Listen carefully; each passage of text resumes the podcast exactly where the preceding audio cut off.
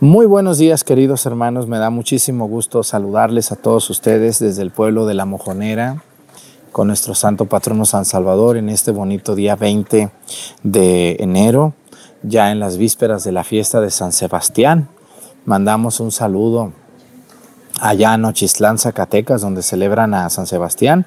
Yo de niño me llevaban a esa fiesta, mi abuela y también a mi pueblo Mestigacán, donde celebran a San Sebastián, allá en el barrio nuevo, así se llama. Que Dios bendiga a todas esas personas que tienen esta gran devoción. Bienvenidos a esta celebración. Les invito a estar atentos, ponerse de pie, guardar silencio y vivir la celebración de la Santa Misa. Bienvenidos. Censario.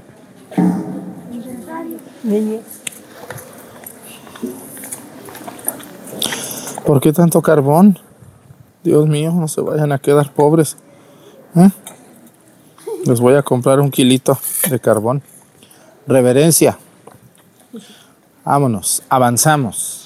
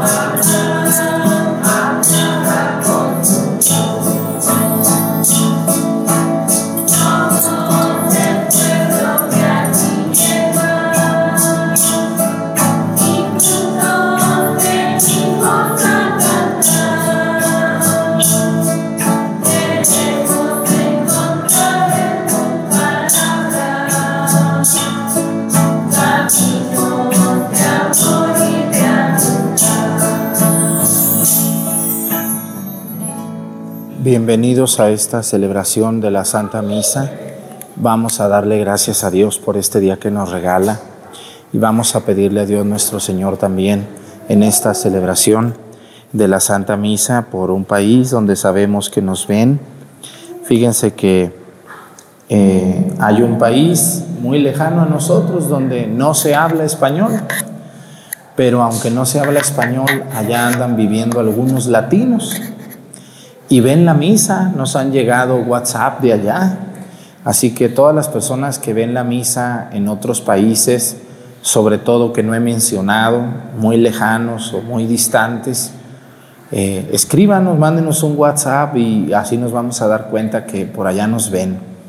Y hoy vamos a pedir por la India, uno de los países más poblados del mundo, donde se habla el hindú, y el francés, el, inglés también. Y algún latino por allá se enamoró de alguna india o de algún indio, alguna mujer por acá, y allá se quedó y allá ve la misa. Así que vamos a pedir mucho por las personas que nos ven en la India. Vamos a pedir también, ahorita estoy pidiendo por un estado de la República Mexicana, ya no por diócesis, ahora por estado. Vamos a pedir por, por el estado de Baja California Sur allí donde está eh, la ciudad de los cabos, la ciudad de La Paz, la ciudad de, creo, Todos los Santos también está allí. ¿Se acuerdan de algún otro, otro, otro pueblo de Baja California Sur ustedes? ¿No tienen alguna novia por allá, algún novio que ande por allá de vago o de vaga? ¿No? Pero mucha gente en Baja California Sur nos ve. Vamos por estados, ténganos paciencia. Luego hay gente que me dice, ¿cuándo va a pedir por mi estado? Pues no ve la misa todos los días, doña Chana, y anda quejándose. Luego no ven la misa todos los días ya están preguntando que cuándo voy a pedir por su estado. Hay que verla todos los días y así va a ver que vamos a llegar a su estado. Y vamos diciendo pues los municipios más representativos o más grandes de cada estado. Vamos a pedir hoy por toda la gente que se dedica a la elaboración de los zapatos.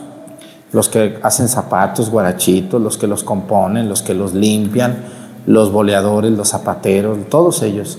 Que Dios bendiga a todas las personas que se dedican al trabajo o a la venta de zapatos. Pedimos por ellos. Hoy también estamos pidiendo por el alma de Victaviano Galeana Martínez, que era su cumpleaños hoy. También por la salud de Beatriz Gutiérrez y Getsemaní Vargas, que ya regresaron, ya están, ¿verdad? Ya está lista para echar carrera otra vez esa muchacha. Muy bien, ya se ve muy bien ella. Bueno, pues ellos sufrieron un accidente muy fuerte en su vida. Vamos a pedirle mucho a Dios por ellos y por, por el chino, el monaguillo que todavía está allá recuperándose, ¿verdad? Eh, y su papá está con él también allá.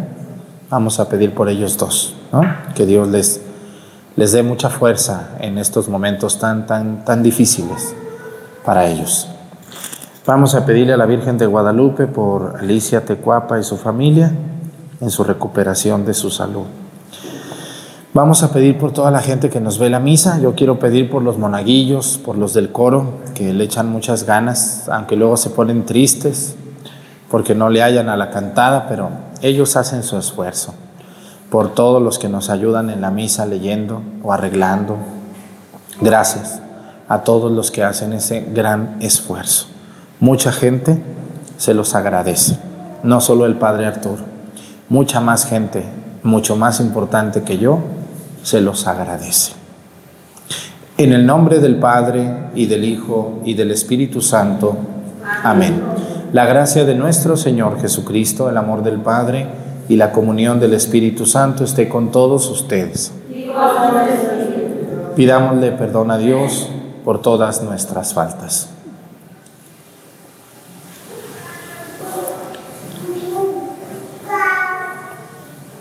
Yo confieso ante Dios Todopoderoso y ante ustedes, hermanos, que he pecado mucho de pensamiento, palabra, obra y omisión.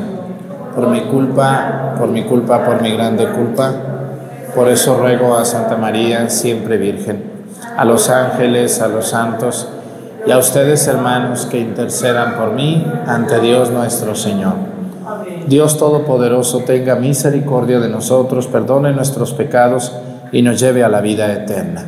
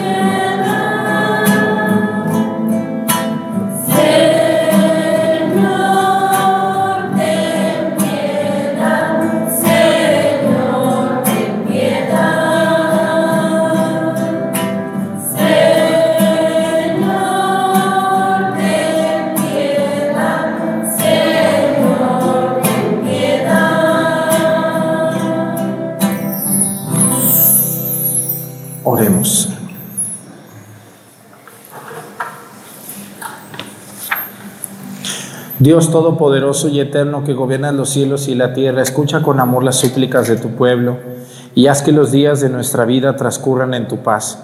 Por nuestro Señor Jesucristo, tu Hijo, que siendo Dios vive y reina en la unidad del Espíritu Santo y es Dios por los siglos de los siglos. Siéntense, por favor, un momento.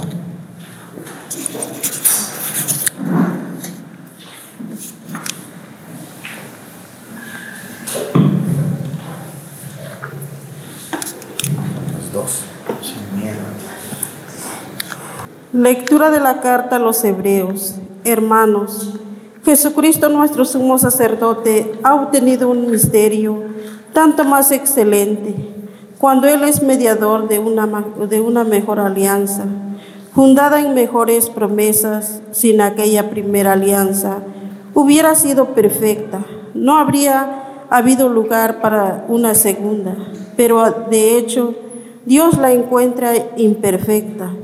Cuando reprendieron a los israelitas, les dice, se acerca el tiempo en que haré con la, en la casa de Israel y con la casa de Judá una alianza nueva, dice el Señor.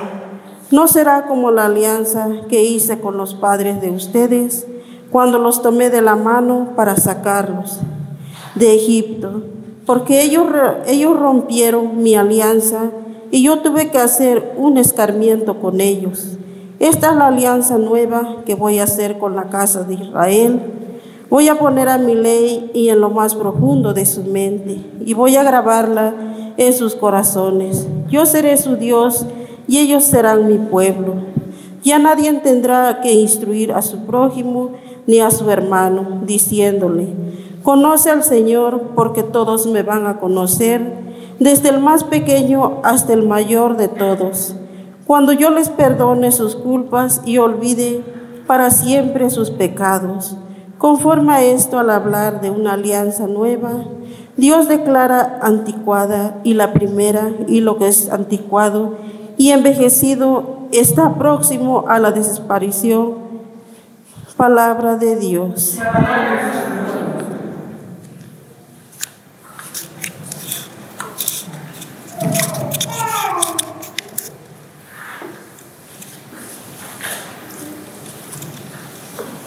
Muéstranos, Señor,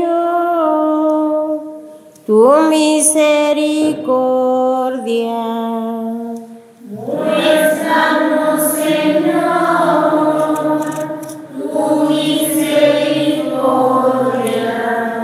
Muéstranos, Señor, tu misericordia y danos tu salvación. Está ya cerca nuestra salvación y la gloria del Señor habitará en la tierra. Muéstranos, Señor, tu misericordia. La misericordia y la verdad se encontraron, la justicia y la paz se besaron. La fidelidad brota en la tierra y la justicia vino del cielo. Muéstranos, Señor, tu misericordia. Cuando el Señor nos muestre su bondad, nuestra tierra producirá su fruto. La justicia le abrirá camino.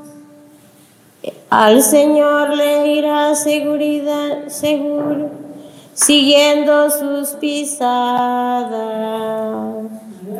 Muéstranos, Señor, Tu misericordia.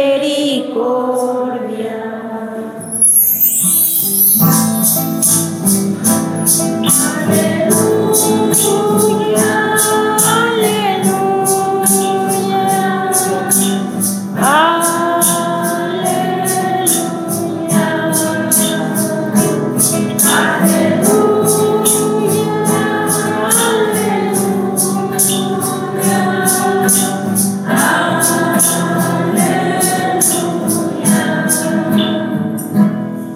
Dios reconcilió al mundo consigo por medio de Cristo y a nosotros nos confió el mensaje de la reconciliación. Aleluya,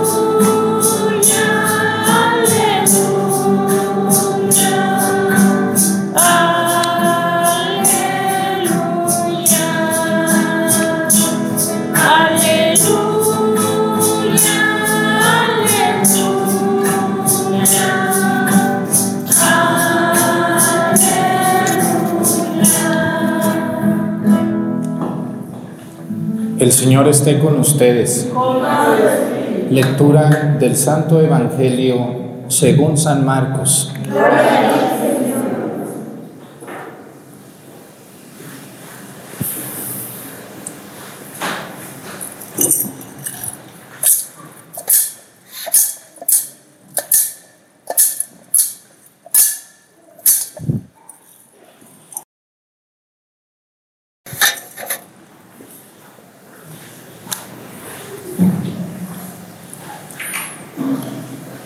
En aquel tiempo Jesús subió al monte, llamó a los que él quiso y ellos lo siguieron.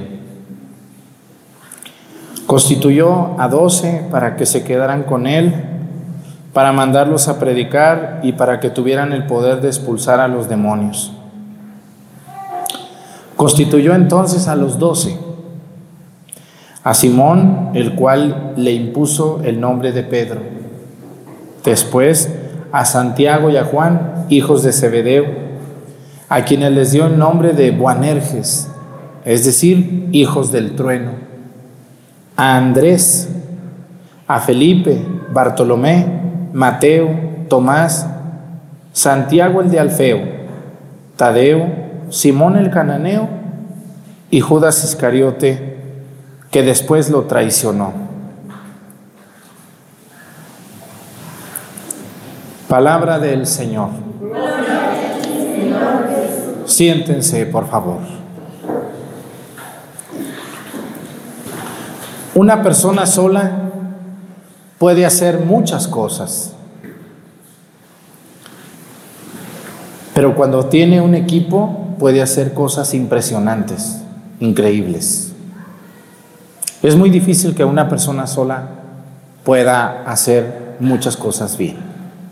A lo mejor hará una cosa bien, pero cuando tiene un buen equipo puede hacer cosas mucho, mucho mejores todavía. Y este es el caso de Jesús.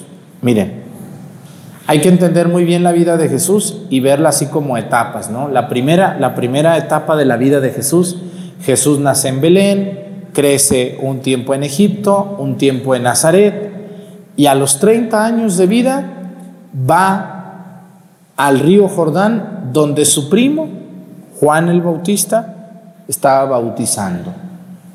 Y allí él se forma en la fila donde iban a bautizarse.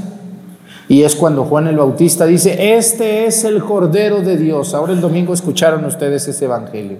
Este es el Cordero de Dios, el que quita el pecado del mundo. Después de eso Jesús se da cuenta o entiende que puede hacer cosas maravillosas, maravillosas, pero que necesita un equipo que le ayude. Y entonces llegan los discípulos, 72 discípulos que lo seguían. Pero Jesús dijo, de los 72 ocupo un grupito más pequeñito que me ayude más de cerca. Y de los discípulos y de otras personas escogió a doce, que les llamó apóstoles. Y, y yo les voy a hacer una pregunta importantísima que todo católico debe de saber responder y entender. A ver, Jesús es el centro de todo, la base de todo, es, es Dios con nosotros, claro que sí, pero yo estoy seguro que si Jesús no hubiera tenido a los apóstoles, el mensaje de Jesús se hubiera quedado ahí un tiempo y después se hubiera perdido en el tiempo como otros mensajes que han pasado por el mundo. Cuando Jesús, antes de morir, va a acercarse a sus apóstoles y les va a decir, vayan y bauticen, vayan y prediquen, vayan y enseñen, vayan y evangelicen a las personas. Porque Jesús sabía que él iba a morir y que se iba al cielo. ¿Quiénes fueron los encargados de evangelizar? De enseñarle a muchos pueblos que no conocieron a Jesús sobre el mensaje de Jesús, los apóstoles. Estos doce hombres muy especiales y muy raros al mismo tiempo, Jesús los escogió. Les voy a hacer a ustedes una pregunta. ¿Por qué Jesús escogió a los apóstoles? ¿Estaban guapos? ¿Eran fuertes?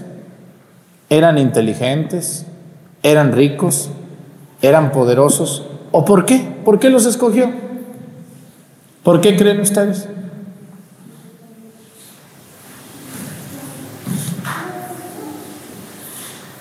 Es, muy, es una respuesta muy difícil, muy difícil de responder. ¿Por qué Jesús se fijó en Pedro, en Andrés, en Felipe, en Bartolomé, en Tadeo, en, Simón, en Bernabé, en, perdón, en Bartolomé? ¿Por qué? Una cosa que debemos de saber responder es, los llamó primero porque Él quiso. Jesús quiso llamarlos a ellos y no llamó a otros que había allí. Pero, ¿ustedes qué creen? ¿Que Jesús se equivocó?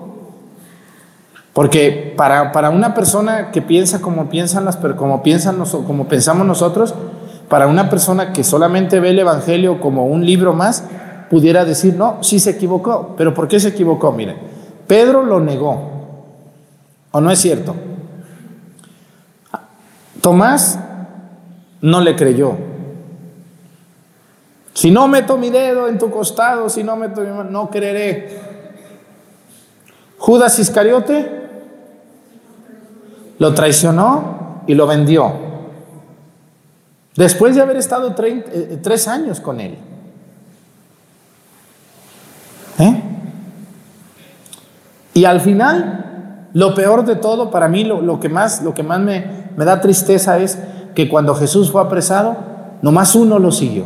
Once corrieron. Porque dice el Evangelio que a los pies de la cruz nomás estaba Juan Evangelista.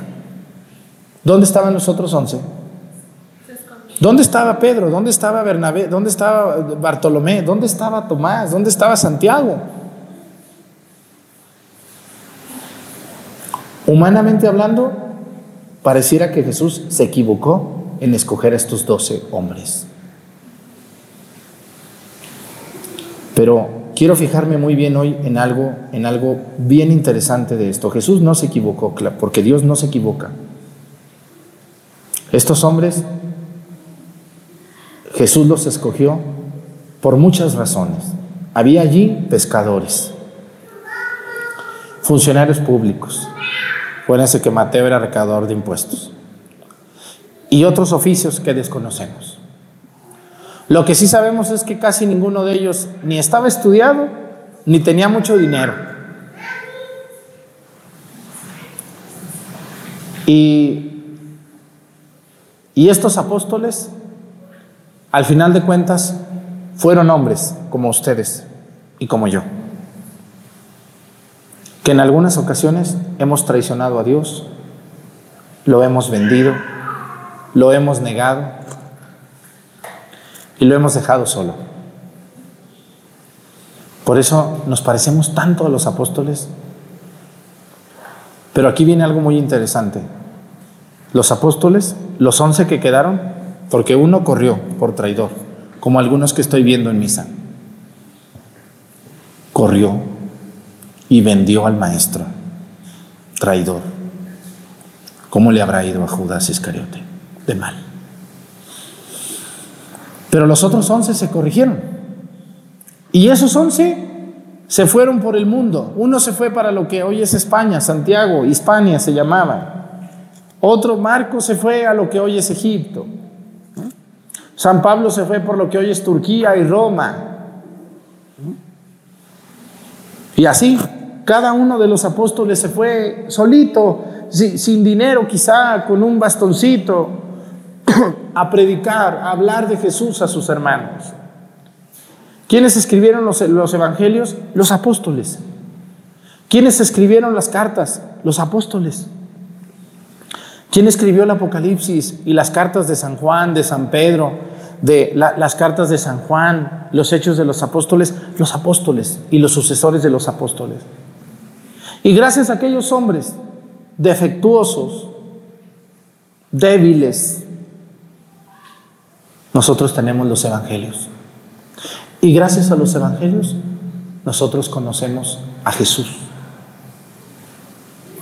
Así que nosotros les debemos mucho, muchísimo a estos hombres. ¿Quiénes son los sucesores de los apóstoles? Los obispos. Nuestros obispos son los sucesores de los apóstoles hasta el día de hoy. ¿Quiénes son los sacerdotes? Somos los ayudantes de los obispos. Y nuestro trabajo primero es predicar a Cristo. Yo les voy a decir que alguna vez en mi vida, y ahora que estoy en las redes sociales y que tanta gente me ve, lo cual agradezco a los que me ven todos los días. El otro día que fui a mi pueblo, allá en el santuario del Sagrado Corazón, ya les he dicho yo que me gusta ir a la hora de la comida, porque esa hora todas las señoras preguntonas están echando tortillas. Entonces nadie me está preguntando nada. Y puedo estar a gusto ahí solo, sin que nadie me esté viendo, ni preguntando, ni diciendo. Y me puse yo delante del Sagrado Corazón y le dije, Señor, yo tan defectuoso, con tantos errores en mi vida, con tantos pecados en mi vida, ¿ah? con todo mi cansancio, con mi mal genio que me cargo, con mi ignorancia, porque pues yo no he estudiado, yo nomás estudié el seminario, a mí no me han mandado a estudiar a ningún lugar extra, ni quiero que me manden, así está bien. Pero yo decía, ¿cómo es posible que me estés usando a mí como tu instrumento, habiendo otros tan preparados y tan santos y tan buenos? Mucho más que yo. Y ahí en el silencio de la iglesia, Dios yo sentí que me dijo, no, no, no te escogí por sabio ni por santo, te escogí por aventado. Y, y yo me acuerdo del apóstol Pedro, cómo era de atrabancado, ¿se acuerdan cómo era de atrabancado Pedro? ¿Eh? Cuando fueron por Jesús, sacó la espada y le cortó la oreja, ¿a quién? A Malco, ¿se acuerdan que le cortó la oreja? Ese ahí se quedó, Pedro. Cuando Jesús caminó sobre las aguas, ¿quién fue el único que se aventó al agua? Pedro. Los demás, no, no, yo aquí estoy bien. Entonces yo digo, yo creo que Dios me agarró a mí por atrabancado también, porque yo pues, si se me nota mucho miedo a las cámaras, no, ya no tengo miedo. A mí me tienen miedo las cámaras ya. No, no les tengo miedo. Ahora, yo les quiero preguntar a todos los que andamos en estas cosas de Dios, ¿a poco no hay gente más preparada que ustedes aquí en la mojonera? O de donde sean. Sí. Hay muchas personas que estudiaron mercadotecnia, que tienen licenciatura en medios de comunicación social, hay personas que estudiaron eh, vocalización, que estudiaron eh, artes, artes plásticas o educación en el arte, o que estudiaron este, actuación. Y ninguno de esos me ayuda a leer una lectura. Me ayudan los puros de ustedes y yo. ¿Y a poco no hay mejores coros que ustedes? Claro. ¿A poco no hay mejores monaguillos que los que tengo dormilones? Claro que sí, hay mejores. Pero ¿por qué? ¿Por qué Dios nos está usando? Hay una frase que me encanta que dice que Dios utiliza eh, lo torcido, lo pecador, lo defectuoso, lo que el mundo desecha para confundir a los sabios. ¿Cuántas ciudades y cuántos pueblos tienen un mejor templo que el de la mojonera? Muchos. ¿Cuántos templos están mucho más hermosos que el del pueblo de la mojonera? Y sin embargo, algo maravilloso. ¿Cuál es la misa que creen que más ve la gente casi en el mundo ya? Esta. Aquí en un ranchito, aquí donde estamos. Apenas vamos aquí, un pueblito de gente muy humildita. Ustedes, muchos de ustedes son muy humilditos, muy pobres, no tienen mucho dinero. le sufren mucho para conseguir el dinero. Imagínense cómo Dios escoge lo débil para el mundo, lo, lo sencillo, lo, lo simple, lo que para el mundo no vale, incluido yo, incluidos ustedes. ¿Cuántas parroquias hay en la ciudad? Eh, perfectas, hermosas, bien hechas, maravillosas. ¿Cuántas personas super estudiadas? Y, y cómo Dios se fue a fijar en un, en un cura de rancho como yo. Yo soy un cura de rancho porque pues son los ranchos acá en un cura de pueblo que anda en una camioneta en caminos de tierra. Y ustedes que para entrar a la iglesia se sacuden sus zapatitos porque vienen bien llenos de tierra. ¿Eh? ¿A poco Dios se equivoca? No se equivoca Dios. Y Dios, escúchenme muy bien a ustedes los que me ayudan, eh, Dios los escogió y nunca deben de sentirse menos que nadie, tampoco más que nadie, pero tampoco nunca menos que ninguna persona. A mí muchas veces me han querido discriminar y me discriminan, pero no me importa. Y me dicen, ¿y qué tanto le ven a ese cura de ese rancho? Cura ranchero, grosero, majadero. No me importa, qué bueno. Pero bien que me ven. Y yo les quiero decir a ustedes que Dios buscó un equipo para evangelizar. Y siempre se hacen mejor las cosas en equipo. Todos los que me ayudan a leer, todos los que son catequistas, todos los que cantan, los que son monaguillos aquí o en su parroquia donde nos están viendo, sepan que Dios no los escogió a ustedes ni por perfectos, ni por guapos, ni por chulos, ni por inteligentes, hay muchas más personas más mejor que ustedes y más preparadas que nosotros. Pero Dios no siempre escoge lo que el mundo cree que está bien. Dios a veces escoge lo simple del mundo, como escogió a los apóstoles. Eran pescadorcitos, ahí andaban ahí buscando pescado ahí para poder sacar dinerito para comer. Eso era el trabajo de los apóstoles.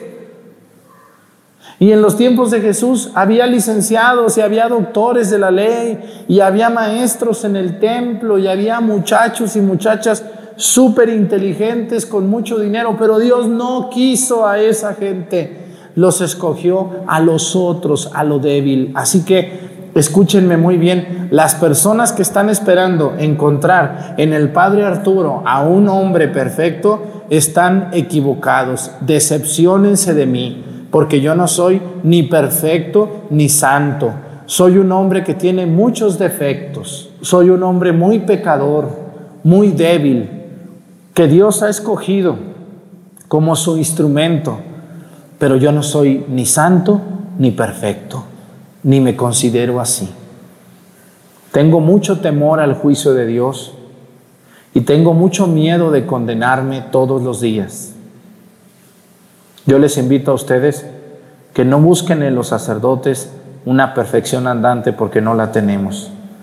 Somos hombres tan débiles como ustedes, somos hombres que nos cansamos, que nos enfermamos, que tenemos muchos defectos, pero que sin embargo Dios nos escogió y les juro que estamos tratando, yo por lo menos, de hacer mi mejor esfuerzo. Por favor, los sacerdotes necesitamos la comprensión de ustedes, no sus juicios, no sus miradas equivocadas y mezquinas que tienen. Necesitamos comprensión y ayuda, porque los sacerdotes solamente somos hombres consagrados, pero no dejamos de ser hombres. Que Dios, que sigue buscando muchachos y muchachas para su servicio, no deje de encontrarlos yo espero que más de alguno de los que está aquí hoy en misa se vaya al seminario o alguna de ustedes se vaya al convento, como ya se fue Mari, allá está, ¿verdad? Le mandamos un saludo, allá está Mari en Guatemala, una que nos ayudaba hace como dos años en las misas, pues ya se fue de monjita y allá está muy contenta, seguramente ve la misa. Y me da mucho gusto que las muchachas y los muchachos, más de alguno le llame la atención esto. Ya dejen de pensar nomás en tener hijos. Ya hay muchas, muchos de para eso. Vean cuánto, cuánta gente teniendo hijos como desesperadamente ya no saben otra cosa. Solo en eso piensan. Habiendo un camino tan hermoso como es el camino del servicio a Dios. Que Dios nos ayude a los que somos guías, a los que evangelizamos como yo y a los que me ayudan, que nunca se sientan y nunca nos sintamos menos. Hace unos días un señor y después una señora me escribió que soy un payaso, que me deje de payasadas, que mi manera de predicar es una manera muy incorrecta y muy grosera y burlona. ¿Qué creen que le dije? Nada. Pero no voy a dejar de ser así, claro que no. Yo he visto, he visto que a mucha gente le sirve la manera tan espontánea que Dios me hizo, porque soy muy espontáneo. Grosero no soy. ¿Cuándo han oído una majadería de mi boca? Una mala palabra. Nunca la van a escuchar porque no las digo ni las uso. Pero soy muy claro y muy sincero. Y así me gusta que sean conmigo. Vamos a pedirle mucho a Dios por la gente que no nos quiere. A ustedes los lectores no los critican por cómo leen. ¿Sí? A los que cantan no los critican por cómo cantan. A los monaguillos no los critican por cómo ayudan. ¿Se imaginan ustedes que a los apóstoles no los, no los criticaban? Claro que sí, pero ellos no se agüitaban. Ellos siguieron adelante, siguieron adelante porque servían a Cristo. Debemos de seguir adelante porque a Cristo servimos, no a esas metichonas o a esos viejos baquetones, metiches que andan por ahí. No estamos sirviéndoles a ellos, le estamos sirviendo a Dios. Y no debemos de darnos por vencidos. Nadie. Aunque nos duela y aunque nos cueste y aunque estemos cansados, Dios va con nosotros. Pónganse de pie. Presentemos ante el Señor nuestras intenciones. Vamos a decir todos, Padre, escúchanos.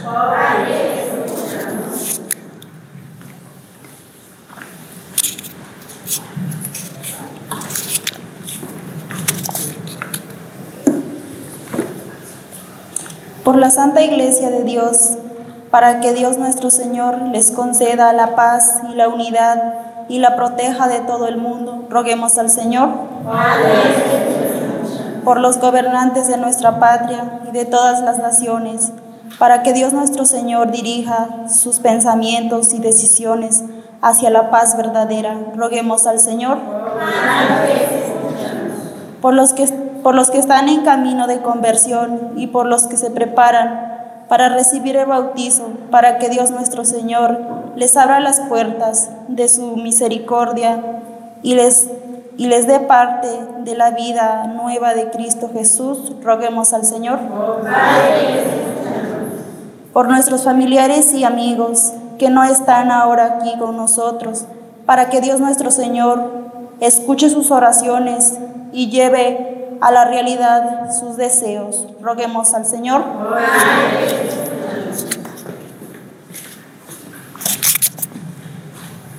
Vamos a pedir por todas las personas que, que servimos a Dios de alguna manera en una parroquia, en un movimiento de la iglesia, en un grupo, en una hermandad, en un servicio. Que Dios nos ayude a no sentirnos tristes por las críticas o los comentarios que se hacen de nosotros. Que Dios nos dé la fuerza para poder hablar de Dios a los demás. Por Jesucristo nuestro Señor. Siéntense, por favor.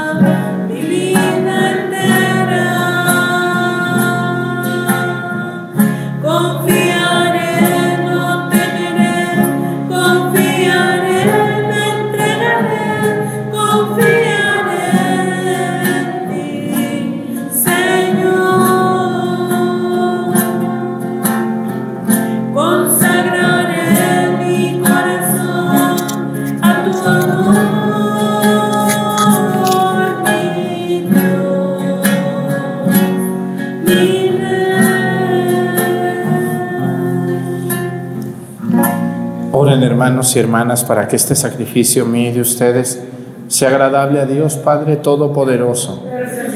Sirva de tus manos este sacrificio para la alabanza y gloria de su nombre, para nuestro bien y el de toda su santa iglesia.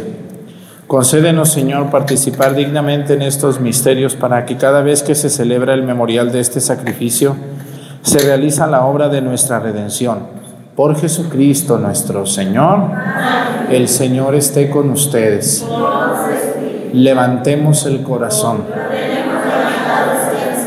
Demos gracias al Señor nuestro Dios. En verdad es justo y necesario, es nuestro deber y salvación darte gracias siempre y en todo lugar.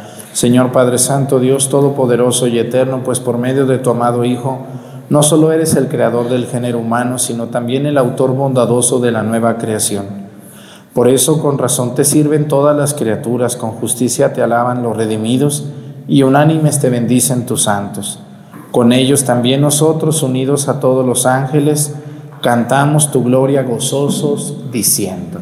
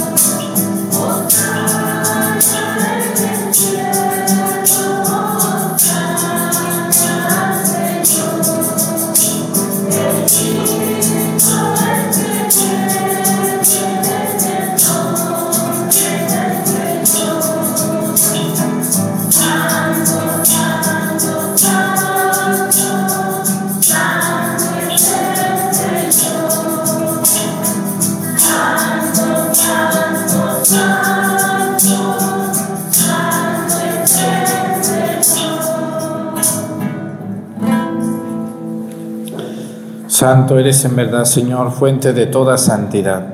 Por eso te pedimos que santifiques estos dones con la efusión de tu Espíritu, de manera que se conviertan para nosotros en el cuerpo y la sangre de Jesucristo nuestro Señor, el cual, cuando iba a ser entregado a su pasión voluntariamente aceptada, tomó pan. Dándote gracias, lo partió y lo dio a sus discípulos, diciendo, tomen y coman todo todos de Él, porque esto es mi cuerpo, que será entregado por ustedes.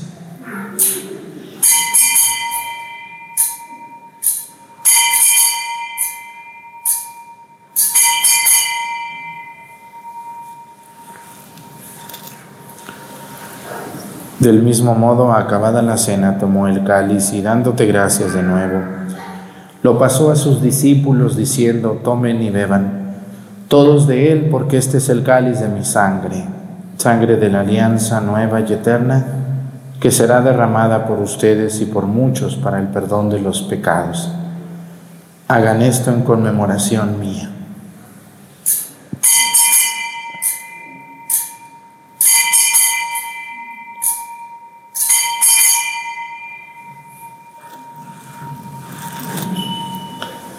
Este es el sacramento de nuestra fe. Es tu resurrección, Señor Jesús. Así pues, Padre, al celebrar ahora el memorial de la muerte y resurrección de tu Hijo, te ofrecemos el pan de vida y el cáliz de salvación y te damos gracias porque nos haces dignos de servirte en tu presencia. Te pedimos humildemente que el Espíritu Santo congregue en la unidad a cuantos participamos del cuerpo y la sangre de Cristo Acuérdate, Señor, de tu iglesia extendida por toda la tierra, con nuestro Papa Francisco y nuestro Obispo José de Jesús, y todos los pastores que cuidan de tu pueblo, llévala a su perfección por la caridad. Acuérdate también de nuestros hermanos que se durmieron en la esperanza de la resurrección, y de todos los que han muerto en tu misericordia, admítelos a contemplar la luz de tu rostro. Ten misericordia de todos nosotros y así con María, la Virgen Madre de Dios, con su esposo San José, con los apóstoles y los mártires, y cuantos vivieron en tu amistad a través de los tiempos, merezcamos por tu Hijo Jesucristo compartir la vida eterna y cantar tus alabanzas.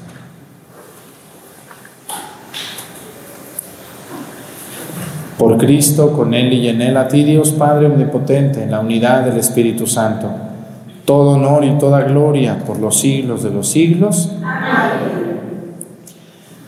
Fieles a la recomendación del Salvador y siguiendo su divina enseñanza, nos atrevemos a decir, Padre nuestro, que estás en el cielo, santificado sea tu nombre, venga a nosotros tu reino Hágase, Señor, tu voluntad en la tierra como en el cielo.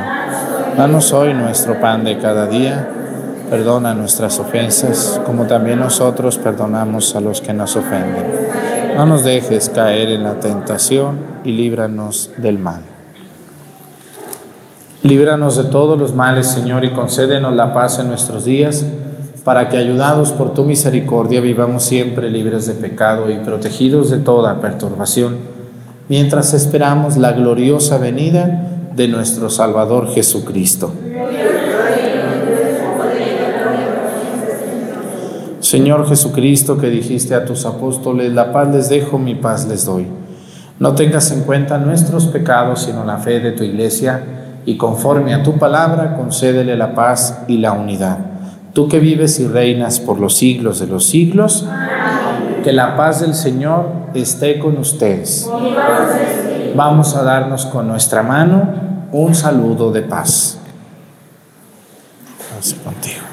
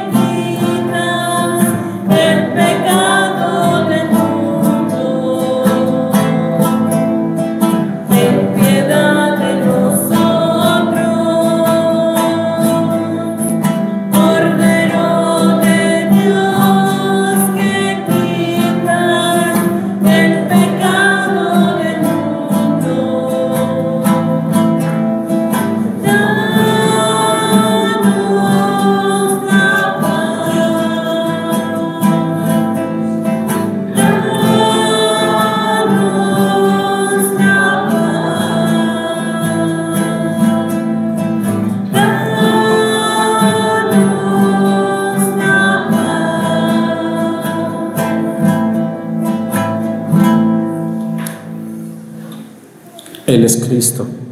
Es el Cordero de Dios que quita los pecados del mundo. Dichosos los invitados a la cena del Señor. Entres en mi casa, estará para sanarme.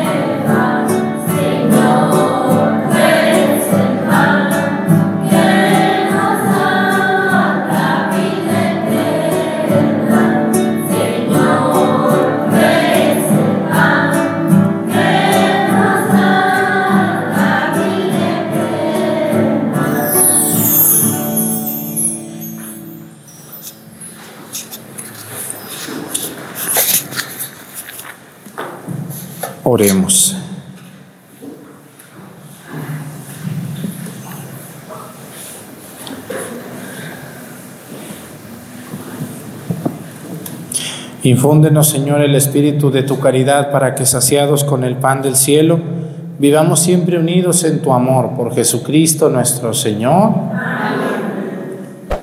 Pues muchas gracias a toda la gente que nos ve en la misa.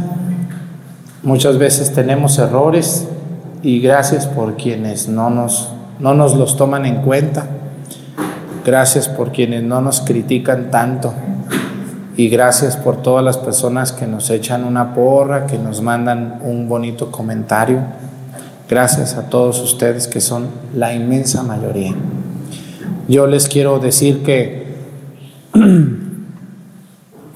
yo me he aguantado de quitar la misa por mucha gente que, que no tiene a dónde ir a misa. Hay muchos pueblos pequeñitos, muy aislados, donde tienen misa cada mes o cada dos meses. Y entonces ellos ven la misa con mucha devoción y por ellos lo hago. Por los que están en países donde no hay católicos y no pueden ir a misa. Pero bueno, llegará el día que voy a tener que quitar la misa de YouTube y de Facebook porque estoy muy cansado. Estoy muy cansado. Ya llevamos tres años y diez dos años y diez meses sin faltar un solo día. Entonces, ya después de un tiempo, mucha gente piensa que no me voy a animar, pero sí me voy a animar un día. Ya llegará el día en que ya no más de la homilía, o sea, el sermón, la predicación, que de por sí es lo que más les gusta, ¿o no es verdad? Sí, ¿verdad? Entonces, bueno, cuando quite la misa, la voy a quitar, pero no el sermón, eso lo voy a seguir haciendo. O sea, explicar las lecturas. La primera lectura, el Salmo y el Evangelio, y luego la predicación. Tarde o temprano va a llegar el día y muy probablemente este año 2023 eh, suceda eso. Es un cambio que yo también tengo que hacer, estoy muy cansado, eh, ya agotado emocionalmente, no es fácil, miren, Mucha gente dice, no se canse, padre, no se canse. No, pues todos nos cansamos. ¿Ustedes de qué se cansan? Pues a ver, yo le voy a decir a la que abre todo el día la tienda, no te canses, no te canses, ábrela, ábrela, todos los días. No, no cierres, no, no, no, no. Pues todo el mundo se cansa, ¿verdad? Entonces llegará el día en que quitemos la misa y dejemos la predicación del día, así se va a llamar, o la o la homilía del día o el sermón del día. Y le voy a echar muchas ganas, así como le echo a, los, a la misa. Y ya pues podrán verla igual a las 7 de la mañana. Pero ahorita, bueno, vamos a seguir con la misa. Mucha gente ya da por hecho que la misa va a estar siempre, pero no. Yo también estoy cansado, mucho, ya, de mi mente, de mi cabeza. Y agotado también de los ataques de esa gente fea, que con sus comentarios parece que no hace daño, pero sí perjudican sí afectan esos comentarios envenenados que llegan a veces enfermos. Bueno, pues ya ni modo. Pero mientras le seguimos, el Señor esté con ustedes. Y la bendición de Dios Padre, Hijo y Espíritu Santo descienda sobre ustedes y permanezca para siempre. Hermanos, esta celebración ha terminado. Nos podemos ir en paz. Que tengan un excelente día. Nos vemos mañana con la ayuda de Dios.